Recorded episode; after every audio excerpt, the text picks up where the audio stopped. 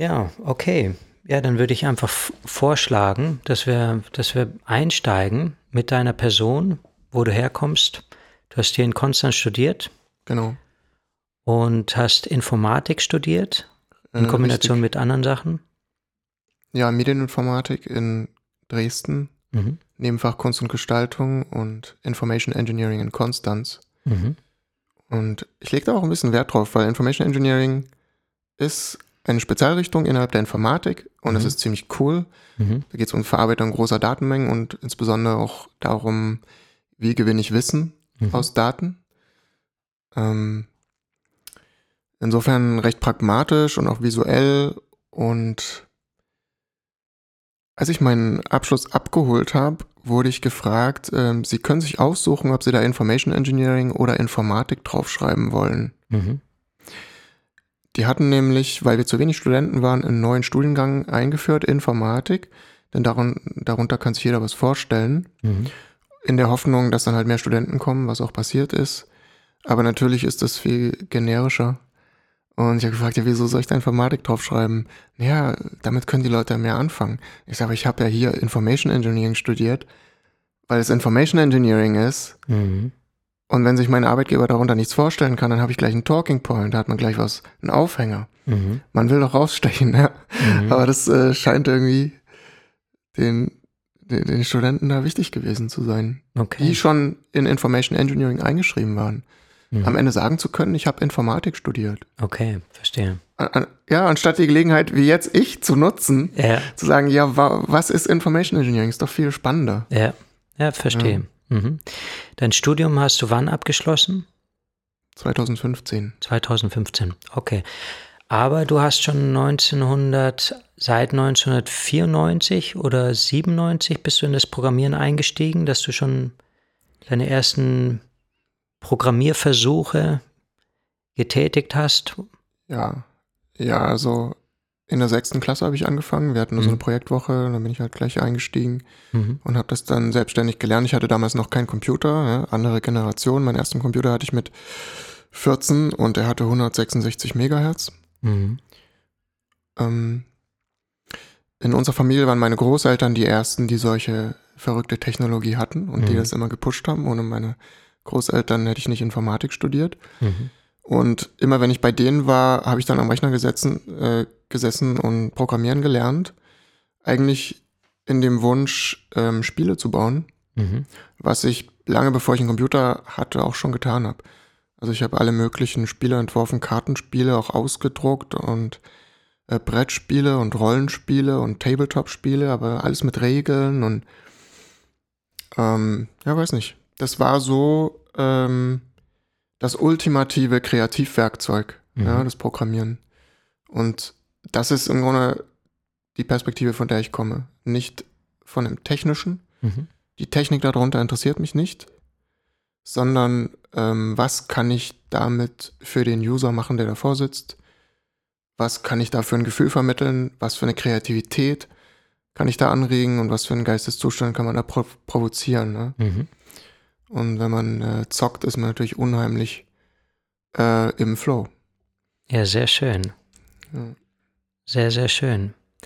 Wobei, wobei wir jetzt auch schon beim, beim Stichwort wären, Flow Tools. Mhm. Das ist die Seite, die du kreiert hast und über die wir uns jetzt auch gleich unterhalten werden. Aber bevor wir da einsteigen, vielleicht auch nochmal zu der Arbeit, die du drumherum machst. Also du kreierst Apps, für dich, zum, also zum einen aus deinem eigenen Erlebnishorizont in Bezug auf Dinge, wo du, wo du für dich feststellst, dass man, dass da, ähm, ja, dass, dass man Dinge einfach optimieren könnte für den Alltag. Aber es gibt da, du arbeitest auch für andere Arbeitgeber. Ja, das, also, das ist nicht so spannend. Ich bin im Moment Freelancer. Mhm. Ähm, und pendel halt immer so hin und her zwischen Auftragsprojekten und eigenen Projekten. Mhm. Und die eigenen sind halt sehr von Leidenschaft befeuert und sehr aus meiner persönlichen, aus meinem persönlichen Erfahrungshorizont, wie du sagst. Ähm, aber ich habe jetzt noch nicht so viel eigene Apps gebaut oder ins Store gebracht. Mhm. Bin jetzt mhm. gerade an der ersten dran, die ich richtig ernst nehme.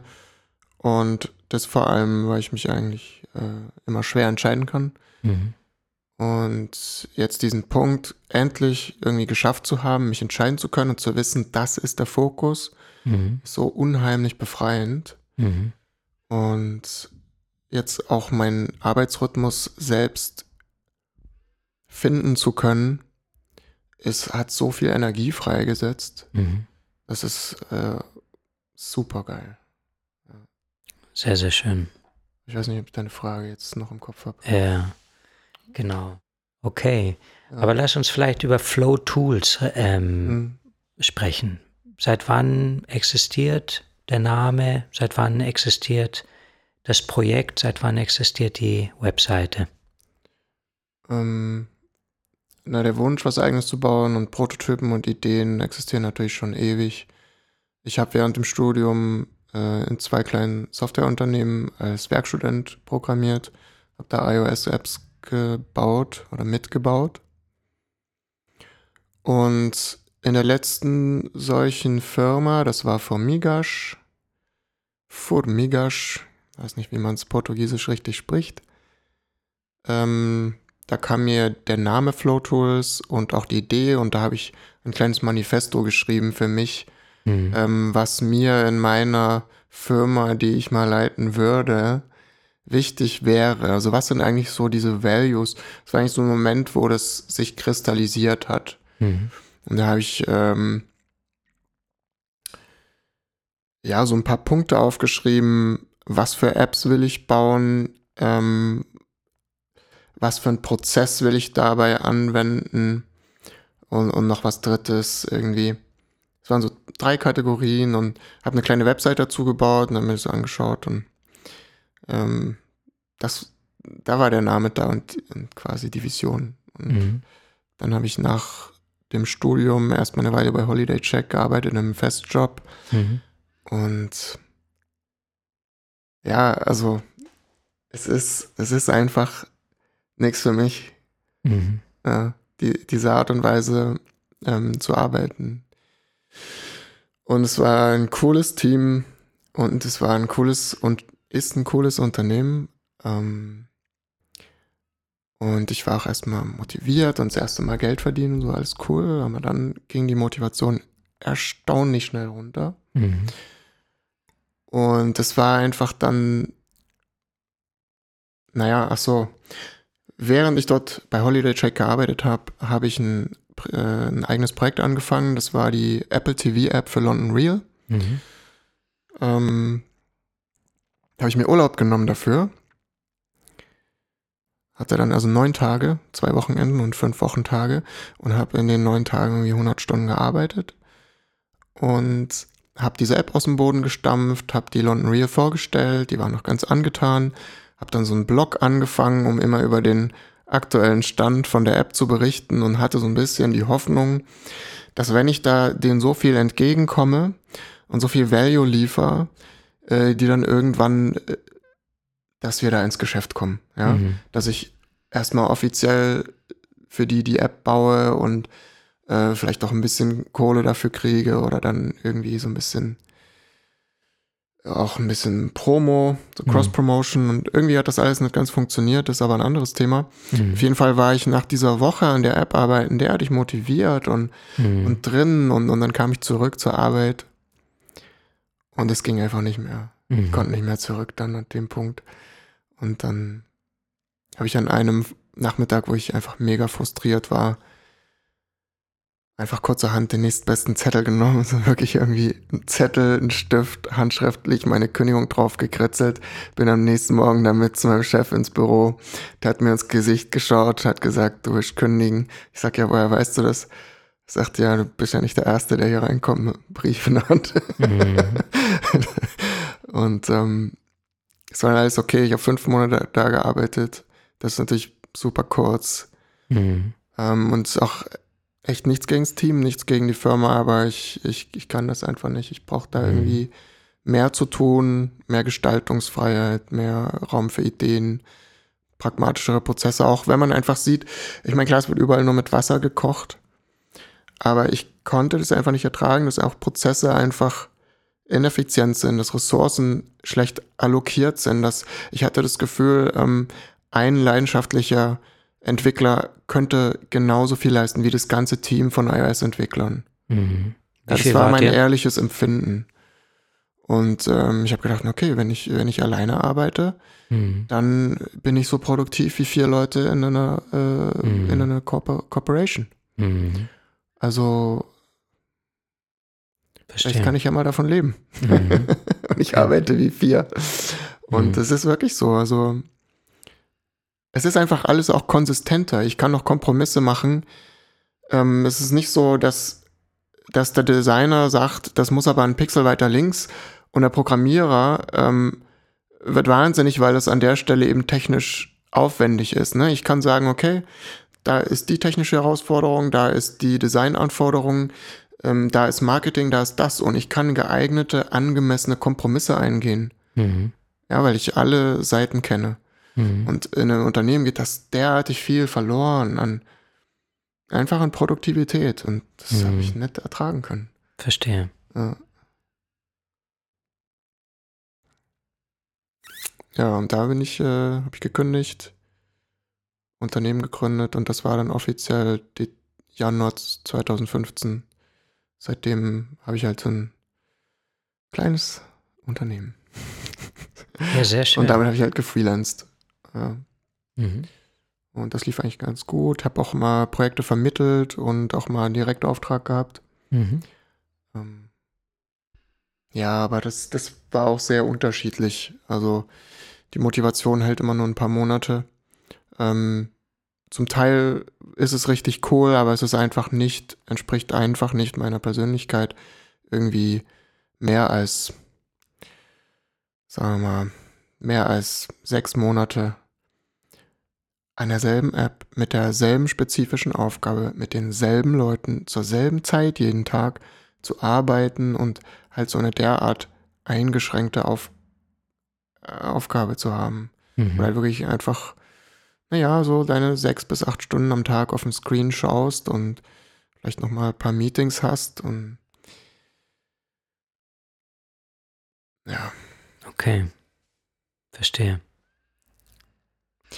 Wenn du jetzt an Flow Tools denkst, was ist deine Vision für die nächsten fünf Jahre oder für die nächsten sieben Jahre? Mhm.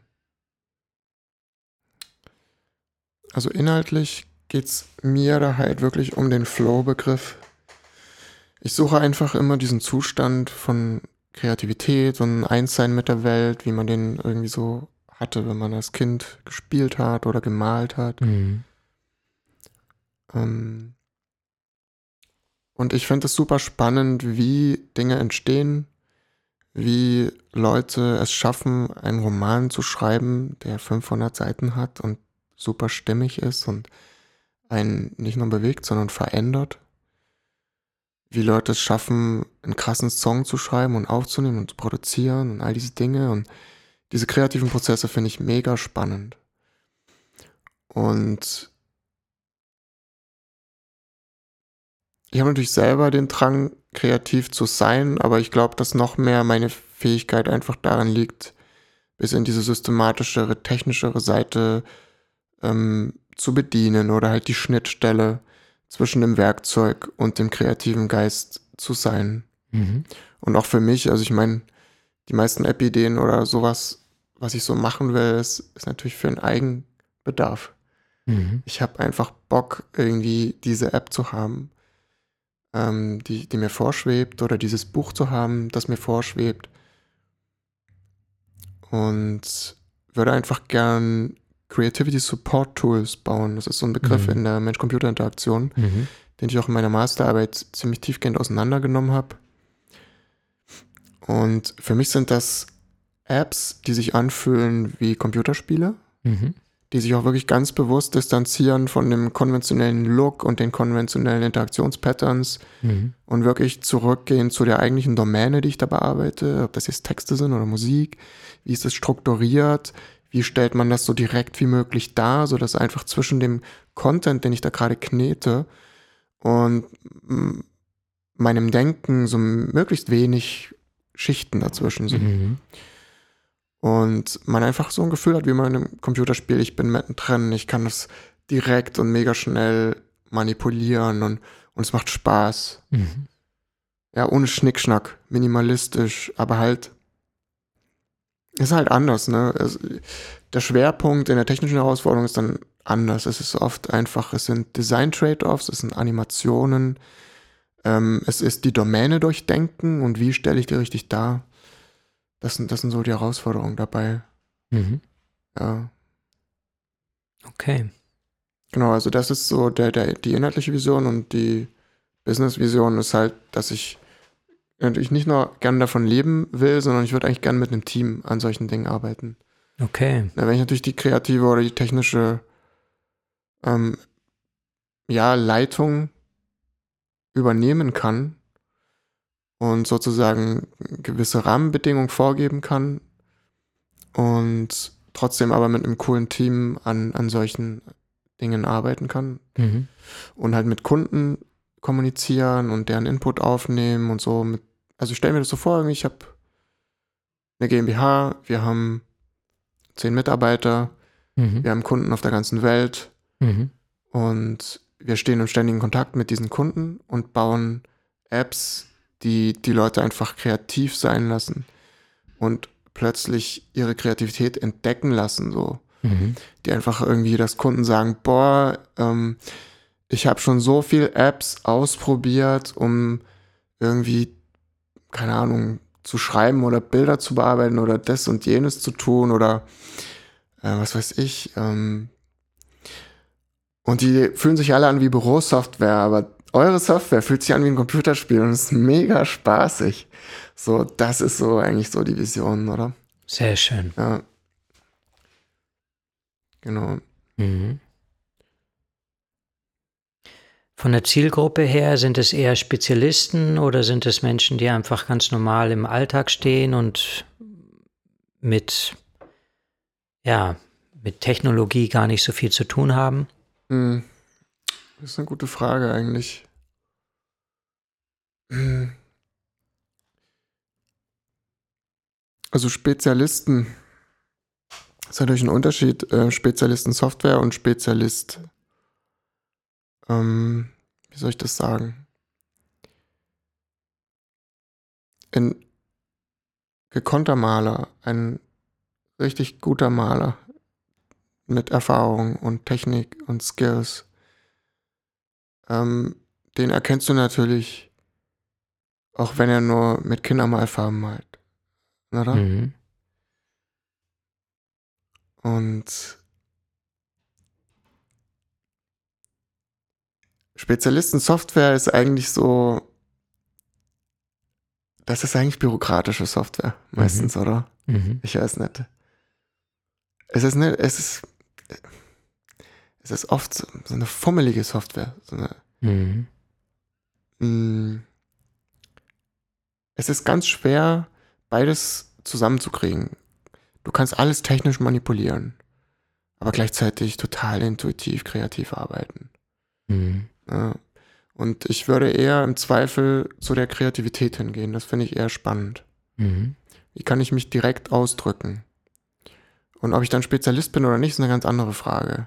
Mhm. Ein Spezialist, der baut irgendwie mit Lego einen Todesstern nach und ein Baby kann mit Lego auch was anfangen.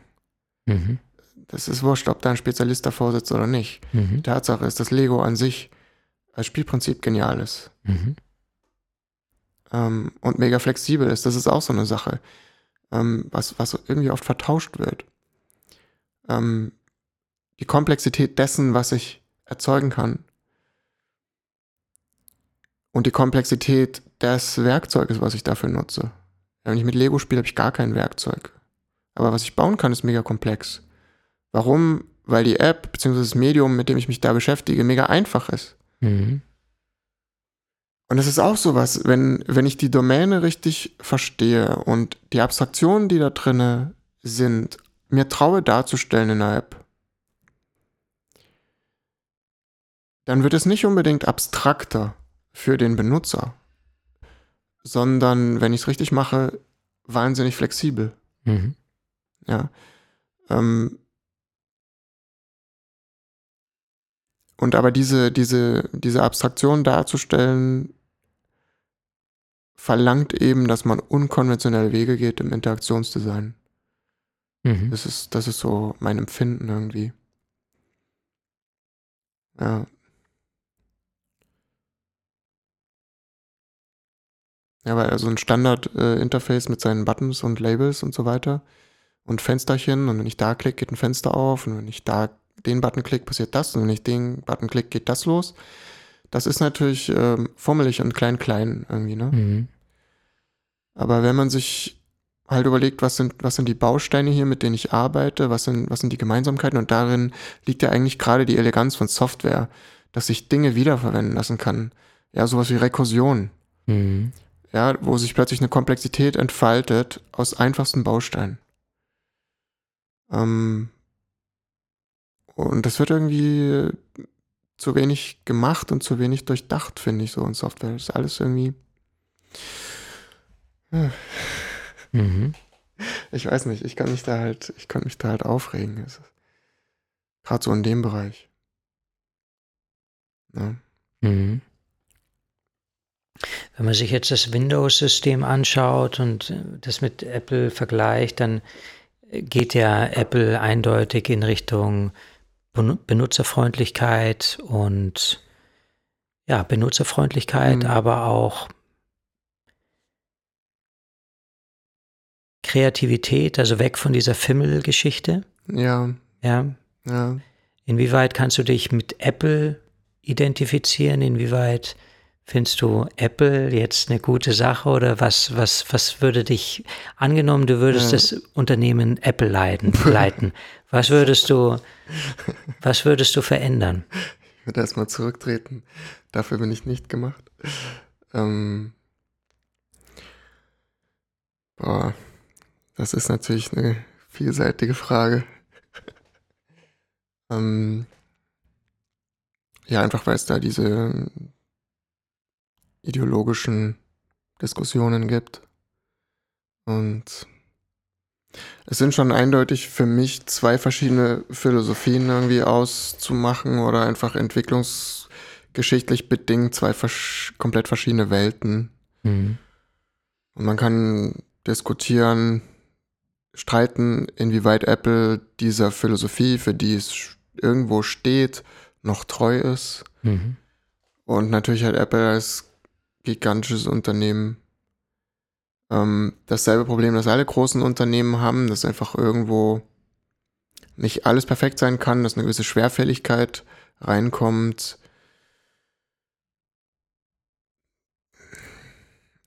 Und ja, aber ich würde mich schon total auf dieser Apple-Seite sehen. Also, ach, wo fange ich da an? Also ich bin irgendwo schon ein Apple-Fanboy, aber ich mhm. sehe es auch irgendwo ein bisschen distanziert und kritisch und es gibt viele Dinge, wo ich mich frage, was habt ihr da gemacht? Habt ihr einfach die App einfach nur verschlimmbessert? Oder warum geht das immer noch nicht? Ich verstehe es einfach nicht. Mhm. Aber was war das neulich? Ja, einfach hier ein Bug im Finder. Ich meine, äh, macOS 10X, wie kann es sein, wenn ich dann mit den Pfeiltasten rumnavigiere, äh, und plötzlich habe ich einen Layout-Bug im Finder. Ich meine, sowas, sowas kann doch nicht sein 2018. Mhm. So, ich, ich, naja, egal.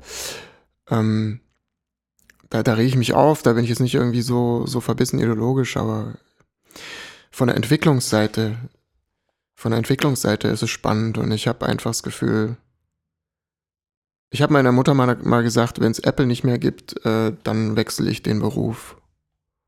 Und das stimmt schon irgendwo, weil ich finde, das Ökosystem, was Apple mir bereitstellt, um die Apps zu bauen, die ich möchte, mhm. und die Plattform, die es mir bereitstellt, die da drunter liegt, unter diesen ganzen Software-Frameworks, ist einfach so konsistent. Und man muss es immer relativ sehen. Da gibt es viele, die würden sagen, um Gottes Willen, mhm. äh, was heißt ja konsistent? Das ist doch alles Bullshit. Aber man muss es einfach mal relativieren. Ja, ich habe auch mal eine Weile versucht, mich in Android-Entwicklung einzuarbeiten. Ja, mhm. ich für kein Geld der Welt. Mhm. Punkt. Ist, ein, ist einfach ein Riesenunterschied. Es ist ein relativ konsistentes, elegantes Ökosystem, das es mir erlaubt, mega kreativ zu sein und mega produktiv zu sein. Mhm. Das ist, kann man einfach nicht anders sagen. Ja, ich habe auch mal für Windows programmiert und so weiter. Es ist halt schon ein bisschen eine andere Welt. Also ich beneide nicht den, der Flowlist irgendwie mal übertragen soll auf Windows. Das wird ja wahrscheinlich mal kommen. Es sei denn, wir machen nur Web. Also Web wird auf jeden Fall kommen müssen, aber ich beneide wirklich nicht den, der es auf Windows übertragen müsste. Ja, und jetzt wird immer so viel geredet über plattformunabhängige unabhängige Entwicklung, also Cross-Plattform-Entwicklung. Jetzt alle möglichen Ansätze und alle möglichen Tools. Und ich fand das Thema eine ganze Zeit lang sehr spannend.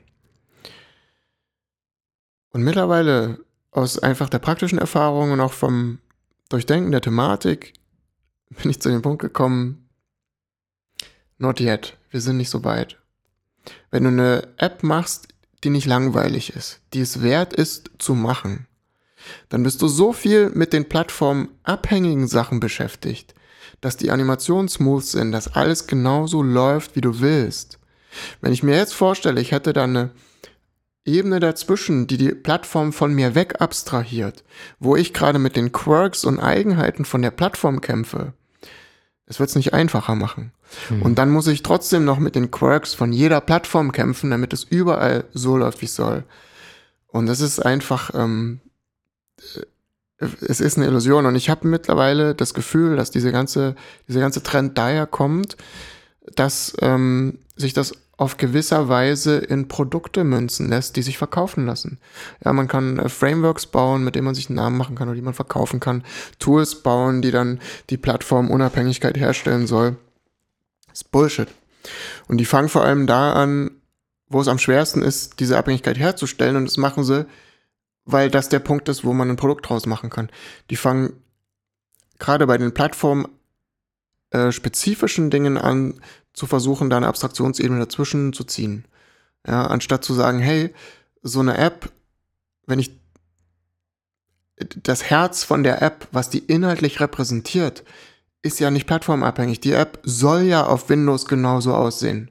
Mhm. Auf einem Windows-Laptop. Mhm. Wie kann dann die dann plattformabhängig sein? Die App an sich ist nicht plattformabhängig. Nicht die Idee, nicht die Farben, nicht das Design, nicht das User-Interaktionskonzept, nicht das Datenformat, nichts. Nur die Übersetzung der App auf die Technik von der anderen Plattform. Ja, aber das ist eigentlich ein Teil. Das mhm. ist nicht das, was die App ausmacht. Mhm. Also warum nicht bei dem Aspekt anfangen, der eh schon in sich plattformunabhängig ist? Mhm. Ja, und wenn man eine gute Architektur hat und einen gute, guten Code geschrieben hat, dann sollte das auch den größten Teil des Codes ausmachen, also der Codebasis. Also warum nicht da anfangen? Das ist viel sinnvoller. Aber das hat auch das hat seine Tücken so. Wie bin ich jetzt darauf gekommen? Naja, gut. Also ich meine nochmal, aus diesem Thema heraus, äh, von der Entwicklungsseite her, bin ich halt da auf Apple-Seite. Okay. Ja. Jetzt habe ich einen kleinen Rant gemacht über Cross-Plattform-Frameworks.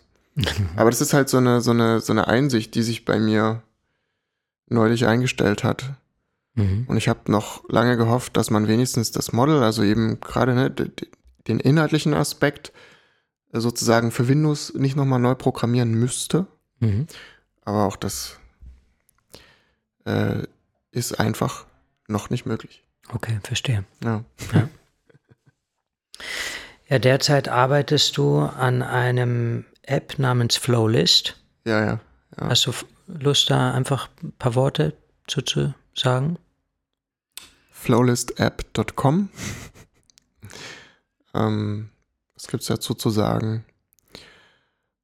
Mm, es ist ein Self-Management-Tool, es ist ein Task-Management-Tool, es ist ein Tool, was hilft, ähm, eigentlich einen kreativen Denkprozess zu unterstützen. Mhm.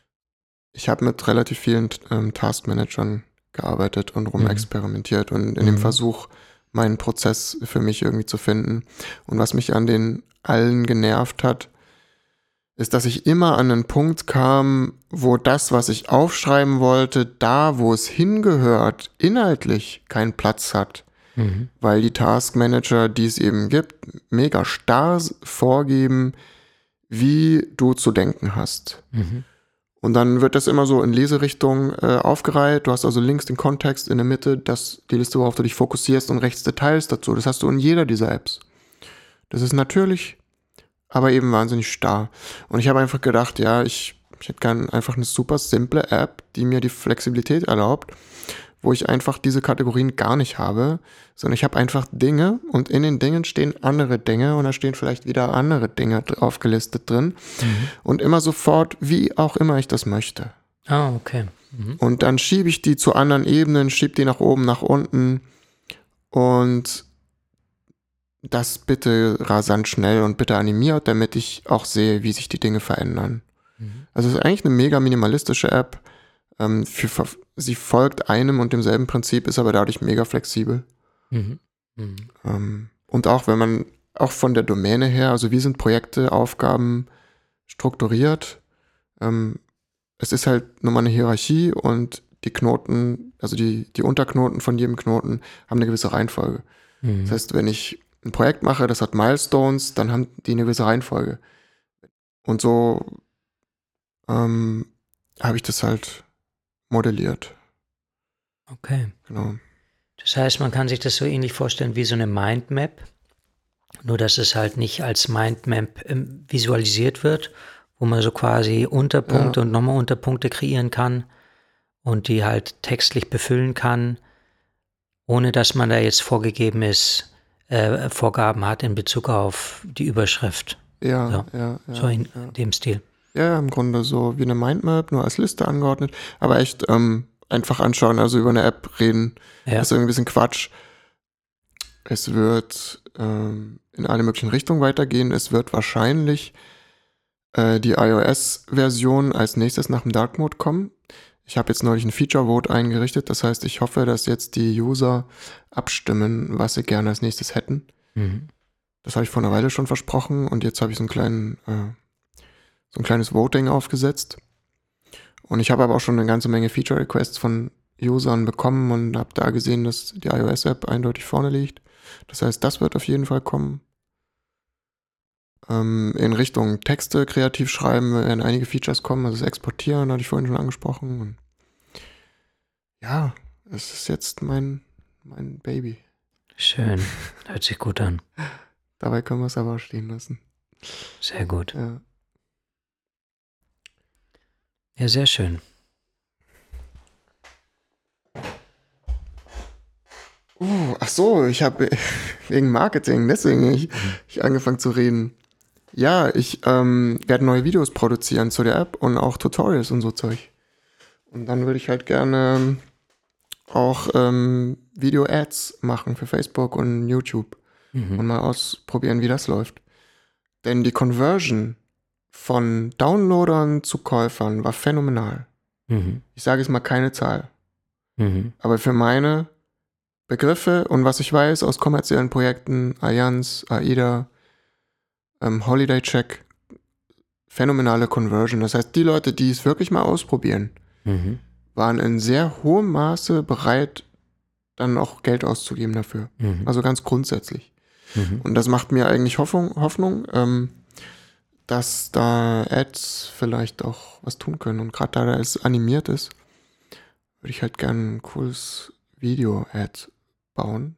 Mhm sobald es schick aussieht. Jetzt sind schon Farben drin durch die Tags, dann kommt der Dark Mode, dann sieht das schon ganz ansprechend aus und dann Super. Dann geht's Marketing eigentlich erst richtig los und dann werde ich eigentlich erst wirklich sehen, was für ein Potenzial das Projekt hat. Super. Hört sich spannend an. Okay. Ähm, wo kann man sich die, die, die App runterladen? Ähm, flowlistapp.com. Wow. Da steht okay. alles. Super. Ja, spannend. genau. Ja. Ja, ich benutze es halt einfach seit einem Jahr und deswegen hat es sich für mich doch gelohnt, da jetzt noch mal ein bisschen Zeit reinzustecken, weil ich benutze es jeden Morgen, um mein, mhm. meinen Tag zu planen und benutze es aber auch für so die langfristigen Ziele und Visionen, um das zu strukturieren, weil mhm. ich habe mega viele Projekte und mein, viele Ideen und mein Problem ist halt echt, ähm, mich zu entscheiden, einen Überblick zu gewahren und mhm. bin gleichzeitig halt noch so ein bisschen so ein Control-Freak und äh, ich brauche halt immer auch einen Überblick. Ja? Mhm. Ich kann nicht zu lange im Detail sein. Ich muss dann wissen, okay, Kompass, Norden, Süden, wo, mhm. wo gehen wir hin? Warum machen wir das? Wie, in welchen Kontext ordnet sich das ein? Und in Flowless mache ich das ganz direkt. Ich, ich drücke ein paar Mal die nach links-Taste mhm. und dann sehe ich den Kontext. Okay. Und dann kann ich auch auf dieser hohen abstrakten Ebene priorisieren und sagen, mhm. okay, vielleicht ist das Projekt auch nicht so wichtig. Ja, ist noch ein anderes und so. Mhm. Ja. Spannend. Genau. Ich lade es mal runter. ich denke, du kommst nicht drum herum. Ja. Wollen wir eine kurze Pause machen? Gerne. Ja, cool. So ist das mit Flowlist. Ich könnte ewig drüber reden. Es ist ein simples Konzept.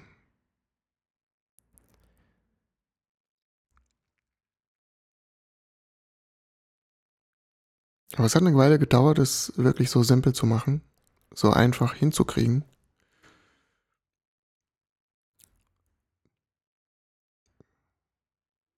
Und es ist einfach cool, die Zeit zu haben, so eine App reifen zu lassen. Weil man erkennt ein Problem, man denkt drüber nach und findet keine Lösung. Man muss auch keine Lösung umsetzen. Man muss auch keine halbherzige Lösung umsetzen. Aber dann eine Woche später, dann kommt einem die richtige, die angemessene, die natürliche Lösung. Ähm, manchmal hat man so eine vage Ahnung für etwas, was da ist, aber man kann es nicht explizieren. Ich habe immer das Gefühl, in einem, äh, im Kontext einer Corporation ist dafür einfach kein Raum. Und deswegen kommen da auch halbherzige Sachen raus.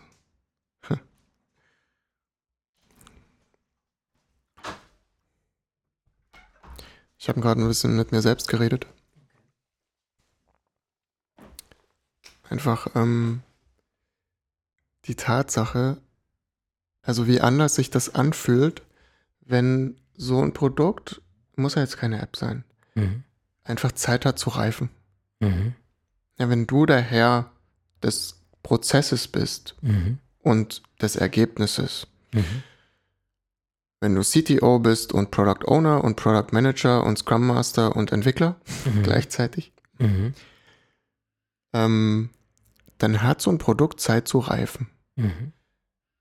Du kommst auf ein Problem, du erkennst irgendein Trade-off. Ja, ich will das haben, ich will das haben, aber irgendwie kriegst du nicht zusammen. Oder du hast so eine vage Ahnung, eine Vision, ein Gefühl, ja, da ist was ich weiß, was ich will. Ich kann es nur noch nicht aufmalen. Mhm. Ähm, du hast eine Warnung, vage Ahnung, wie, wie das gehen soll, aber du weißt es jetzt noch nicht. Mhm. So in, in einem Unternehmen würdest Entscheidung treffen. Ja, und am besten noch demokratisch. Was natürlich mhm. immer zur besten Lösung führt. Mhm. Ähm, und dann wird einfach weitergemacht, oder? Irgendeine Lösung. Ne? Und wenn ich jetzt selber daran arbeite, sage ich, okay, ich habe jetzt keine, ich mache jetzt auch keine Lösung. Mache auch keine halbherzige Lösung. Mhm. Aber dann eine Woche später, weil es eben in meinem Kopf weitergearbeitet hat, dann kommt's. Ja. Und ich hatte so viele Momente bei Flowlist. Und es braucht diese Momente, um eine Vision umzusetzen irgendwie. Mhm. Und um vor allem etwas einfach zu machen. Mhm. Also das Wesentliche zu reduzieren. Mhm. Dafür muss man auch erstmal wissen, was das Wesentliche ist. Mhm. Und wie sich das dann wirklich manifestiert. Weil es ist einfach so was anderes. Also so was Minimalistisches, wirklich Geiles, braucht einfach irgendwie auch Zeit und, mhm. und, und, und nicht wirklich Demokratie. Mhm.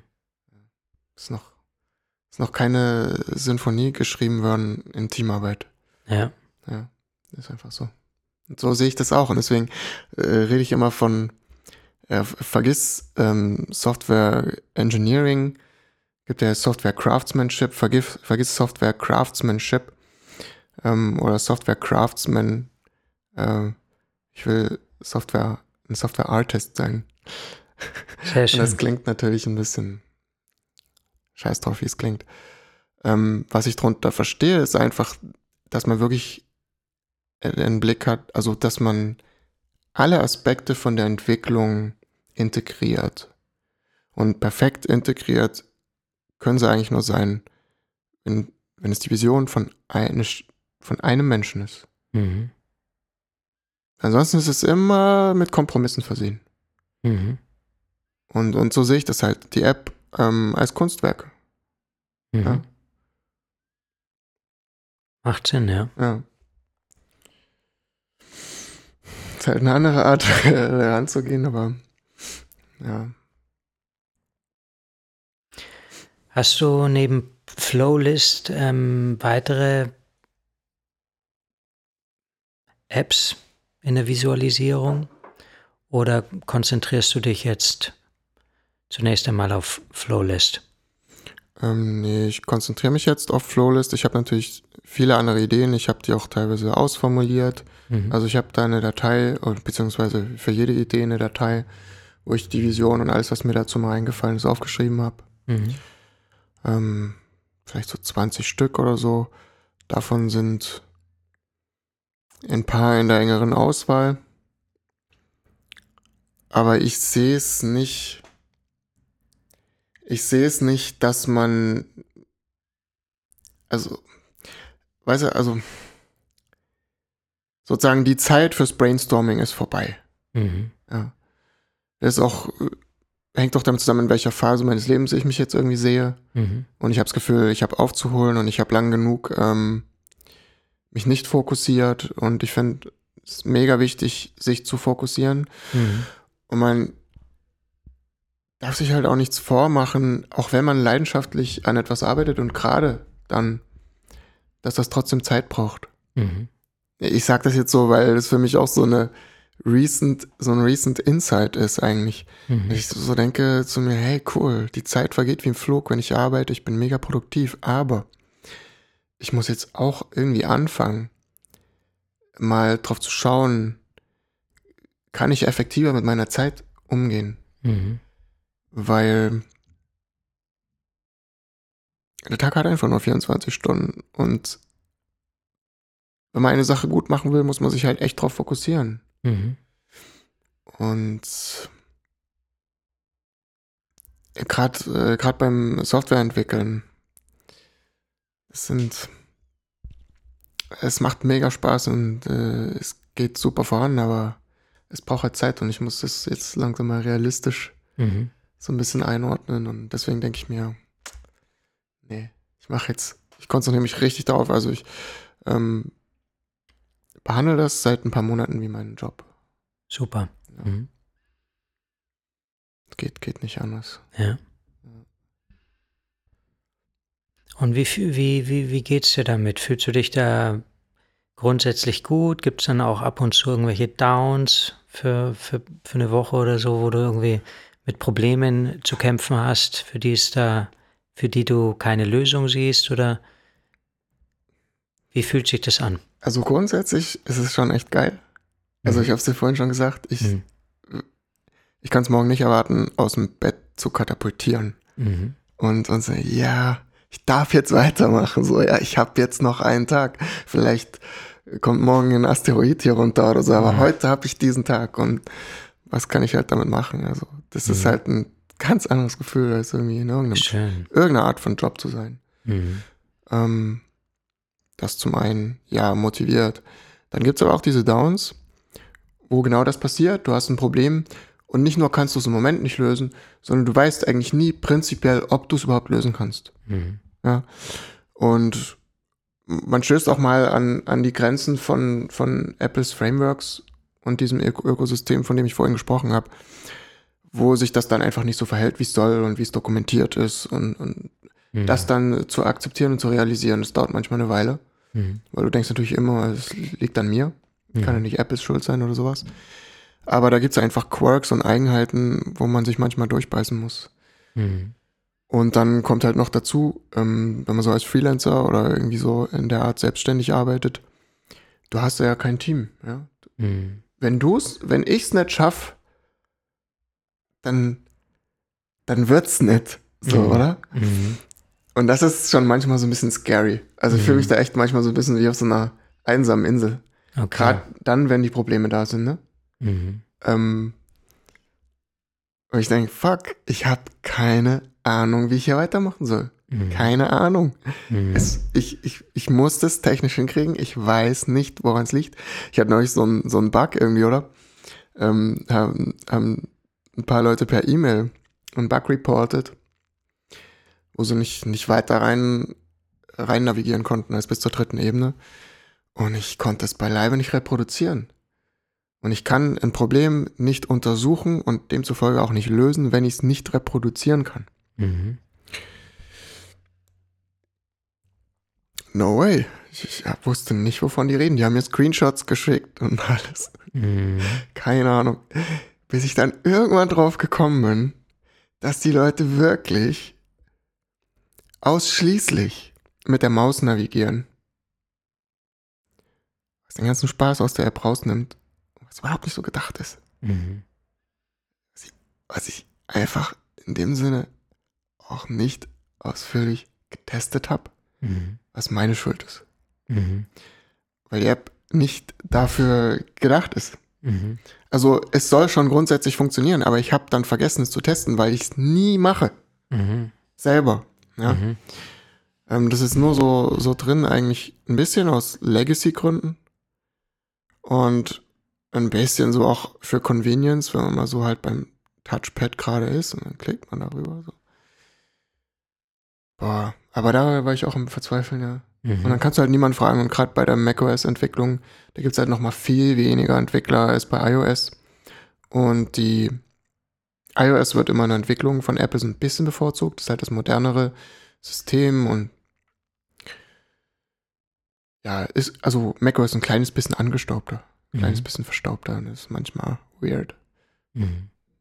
Ja. Hast du eine Lösung gefunden für das Problem?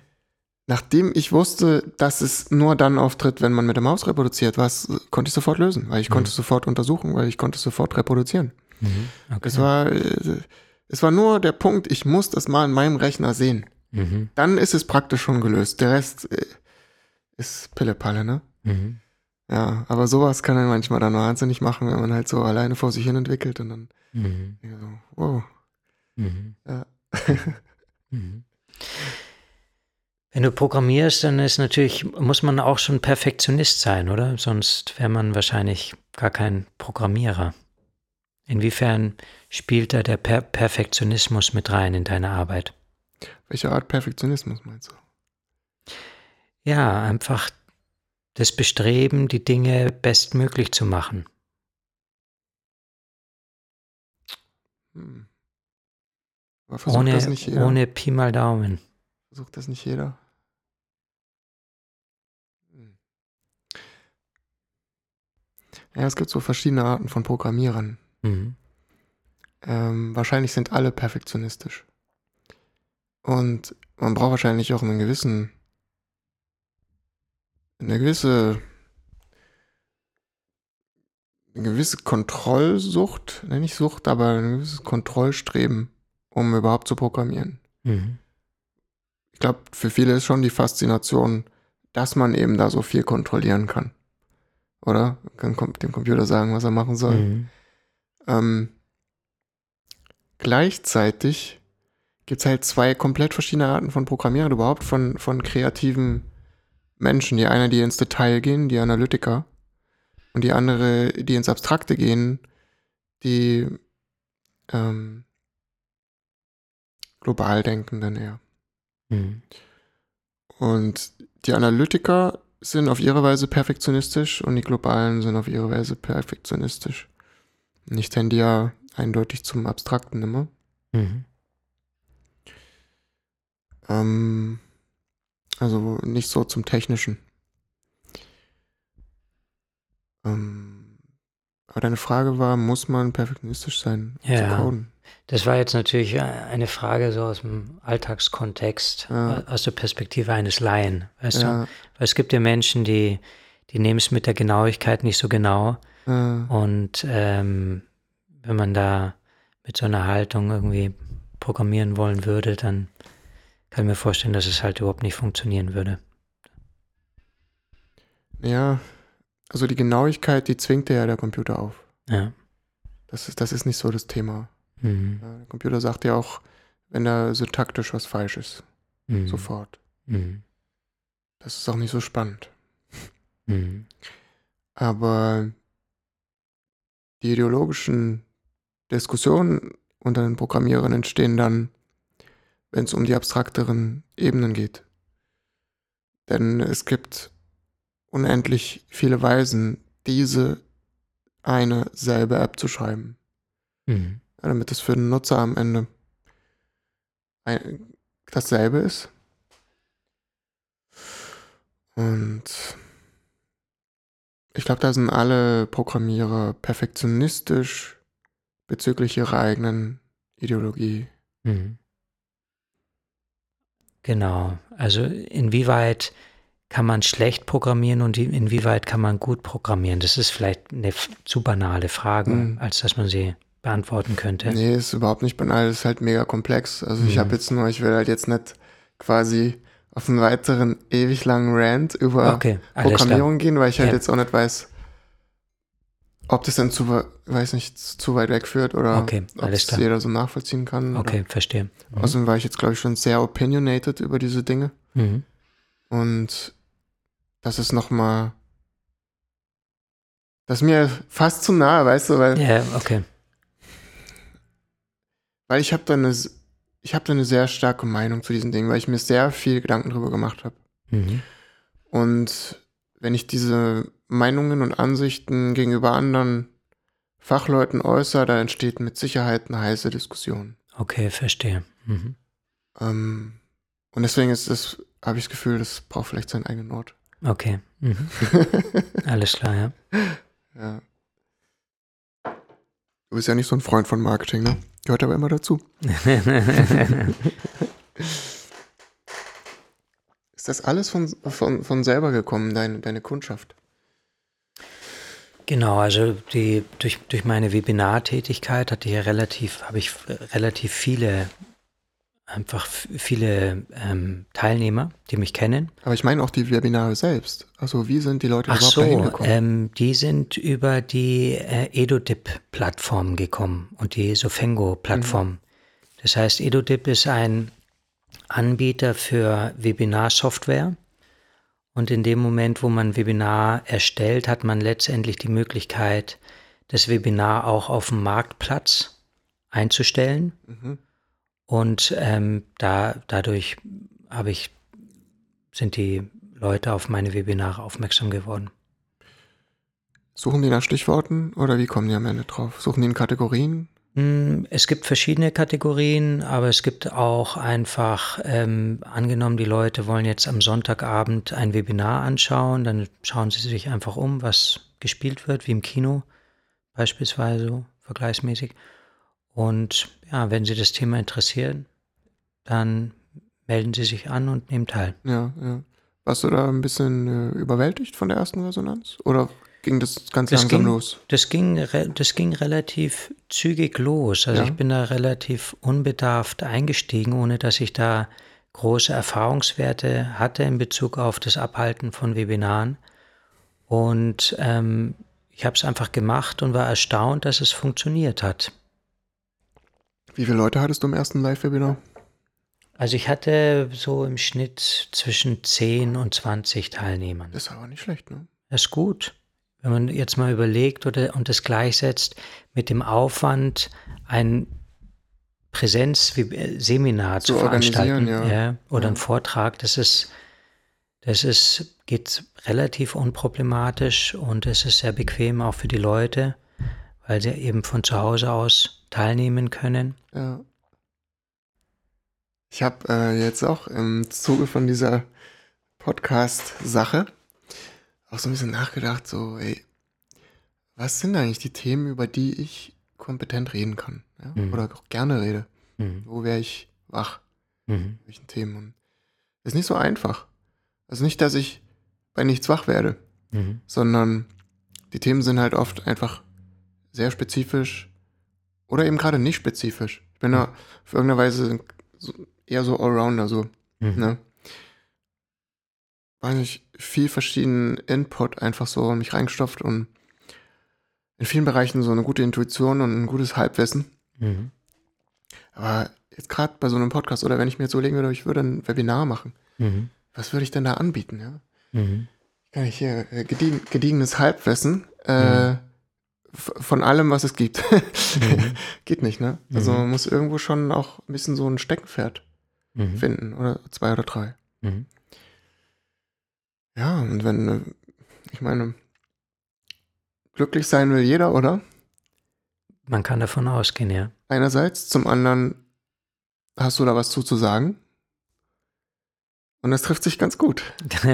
ne? Mhm. Ich habe was zu sagen, was weiß ich, zu, zu Softwarearchitektur oder zu, zur, zur App-Entwicklung oder mhm. ja, da habe ich halt zufällig ein bisschen tieferen Einblick. Mhm. Aber das ist halt natürlich sehr spezifisch. Das braucht mhm. jetzt nicht jeder am Sonntagabend. Ja. Ja, verstehe. Deswegen ist immer so die Frage, ja. Mhm. Ja, ich finde es sowieso spannend, weil ich ja so von, von mir aus gar nicht so sehr in dieser ganzen Podcast ähm, mich bewege, dass die Leute heutzutage sich wieder Zeit nehmen, einfach Dingen, also einfach Gesprächen zu lauschen. Ja. ja ich bin da so eher dieses YouTube-Format gewöhnt, ja. wo einfach Informationen sehr komprimiert werden, um die Leute zu unterhalten und das Podcasting ist irgendwie, geht in eine ganz andere Richtung, aber ich finde es angenehm. Hm. Du hörst aber noch selber keine Podcasts, ne? Eben äh, relativ wenig. Ja. Sollte ich, äh, sollte ich machen, ja. Ich weiß nicht. Mhm. Ich bin ins Podcast-Hören reingekommen aus Langeweile. Mhm. Ich habe einfach mal eingegeben, um mich zu unterhalten, Conspiracy Theory mhm. bei einer Podcast-App und dann kam The Higher Side Chats. Ähm, und der ist ziemlich cool, der Podcast. War noch ziemlich abgefahren. Also, die besprechen halt jede mögliche und unmögliche Verschwörungstheorie. Aber immer so ein bisschen auch mit dem Augenzwinkern und äh, zu Zwecken der Unterhaltung auch. Und da waren dann so verschiedene Gäste, die aber auch ein bisschen ernstzunehmender waren, mhm. interessante Ideen und Themen hatten. Und da bin ich auf deren Podcasts dann gekommen. Mhm. Und ich glaube, so läuft das normalerweise, dass man so in seiner Bubble, in der man sich befindet, mhm. ähm, eben den Content hört, der einem eben eh schon über den Weg läuft und dann eben zu dem Podcast-Format switcht. Mhm. Anstatt über das Format jetzt den Content zu finden, weiß ich meine. Verstehe. Wir können uns immer kurz unterhalten, vielleicht auch offline, online, wie auch immer. Ja. Wie ist es dir ergangen? Wie ergangen? Heute jetzt in Bezug auf das Gespräch, was wir geführt haben? Hm. Ich weiß nicht genau, wie du es meinst. Hm. Was, ähm, wie, wie hast du dich gefühlt? Ja, hast du dich wohlgefühlt? Wie ist es dir mit den Fragen ergangen? Wie ist es dir, warst du im Flow? Oder war es ja, für dich anstrengend? Nö, beides. Mhm. Ähm, ist natürlich eine ungewohnte Situation. Wir haben es jetzt zweimal so als Interviewformat so ein mhm. bisschen aufgezogen. Da, da ist immer so ein bisschen was Förmliches drin, aber ich finde es auch cool, weil darüber kriegt man halt erstmal so ein paar Informationen raus und so ein paar mhm. Einstiegspunkte. Mhm. Meine Hoffnung ist, dass wir das mehr so in ein lockeres Gespräch überführen, den Podcast. Okay. Kamst du mit meinen Laienfragen zurecht? Weil hat man irgendwie gespürt, dass, dass ich da nicht vom, vom Metier bin oder wie, wie, wie hast du das empfunden? Ähm, also, also ich, ich hätte jetzt keinen, also ich fand es nicht merkwürdig an deinen Fragen Echt, oder so. Okay, weil ich, weil ich habe immer so gedacht, boah, Shit, also mir fehlt eigentlich so das Ganze, mir fehlt eigentlich das, das Wissen, um wirklich präzise Fragen stellen zu können. Aha. Weißt du? Dadurch, dass ich mit Informatik relativ wenig zu tun habe, ja. habe ich immer mir ein bisschen Sorgen gemacht, dass ich da ein bisschen unterqualifiziert bin in Bezug auf die, auf die Rolle des Interviewers. Ja, wir reden ja über das Leben, wir reden ja nicht über Informatik. Okay. Ja. Das heißt, es war für dich in Ordnung so? Oder? Absolut, ja. ja. Ich meine, es ist für mich ja auch eine Übung. Ähm, guck mal, die Essenzen von, von dem, was was ich da mache oder was du machst oder was jeder macht, ist ja am Ende universell. Oder ich mache die App auch nicht, damit die Technik bedient wird, sondern damit der User, der davor sitzt, ein bestimmtes Gefühl hat oder irgendwas mhm. erreicht. Und das ist, mhm. das, sind, das ist ja was, was jeder versteht. Mhm. Und darum geht es ja eigentlich. Okay. Und es ist für mich auch eine super Übung, halt die Dinge dann eben so zu formulieren, dass sie verstanden werden und eben auf diese verständlichen Essenzen zu bringen. Und es ist für mich auch eine gute Übung, mir zu überlegen, ja, warum mache ich das überhaupt? Mhm. So. Mhm, okay. Wie ging es dir als Interviewer? Ja, also wie gesagt, ich habe da ähm, ich war so ein bisschen, also wie gesagt, ein bisschen angespannt, ja, ja. weil ich, weil mir wie gesagt einfach das, das Know-how fehlt. Ja. So, ich wusste jetzt nicht genau, ob ich der Rolle so gerecht werde. Und ähm, insofern habe ich, ja, habe ich einfach die Dinge so geschehen lassen und habe dich einfach auch reden lassen, weißt du? Ich habe so, ich habe einfach. Wenn ich einmal rede, oder? Äh? Wenn ich einmal rede, dann. Ja, und ich finde, ja. das, das war sehr angenehm mit dir, jetzt auch mhm. als Gesprächspartner, weil man da einfach, ja, jetzt dir nicht die Dinge aus der Nase ziehen musste, sondern okay. da konnte man Stichworte geben und du hast den Rest gemacht, ja. Das ist gut. Und ja. Ja, und es ist auch beeindruckend, was du, was du alles gemacht hast und mit was für einer Präzision du dich mit diesen Dingen auseinandersetzt. Mhm. Ja, und was du da auch für eine Kompetenz hast. Also ich denke, das kommt durchaus rüber. Mhm. Und es ist auch interessant, in deine Denkweise einzusteigen, weil das eine sehr spezielle Denke ist. Findest du ja? Ja, finde ich total. Aber, aber so, trotzdem kannst du es nachvollziehen irgendwie? Ich wo ich daherkomme oder so? Ich kann es nachvollziehen. Ja. Also ich kann mich da so eintunen und ich finde es spannend. Ja, ich hm. finde es spannend, weil es halt so anders ist im Vergleich zu mir selbst. Ach, tatsächlich? Also ich, ja, ja, total. Hab, echt? Ja, ich, ich bin ganz anders. Von der Denkweise her.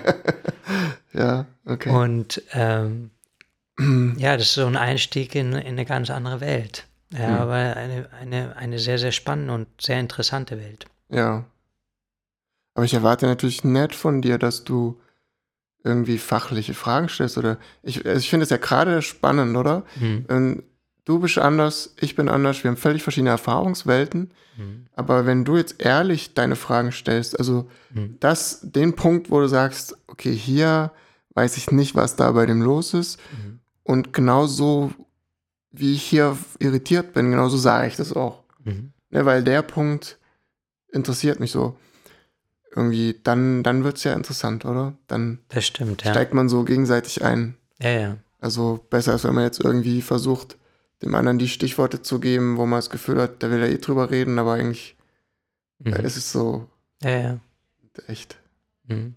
Auf der anderen Seite, wenn man jetzt äh, einfach noch mehr Hintergrundwissen hat, ja. kann man noch mehr in de ins Detail gehen. Also man kann dann noch die Dinge durch präzisere Fragen ja. noch klarer herausarbeiten. So. Ja, oder halt in dem Moment, wo es eben weggeht von dem eigenen, gleich wieder nachhaken. Mhm. Ja, und immer wieder versuchen, sozusagen gemeinsam das, was man bespricht, irgendwie ähm, auf so einen verständlichen Nenner, auf so eine Ebene zu bringen, die universell ist. Mhm. Denn dann die Leute, die zuhören oder so, die, die können ja das auch nur so aufnehmen dann. Mhm. Ja.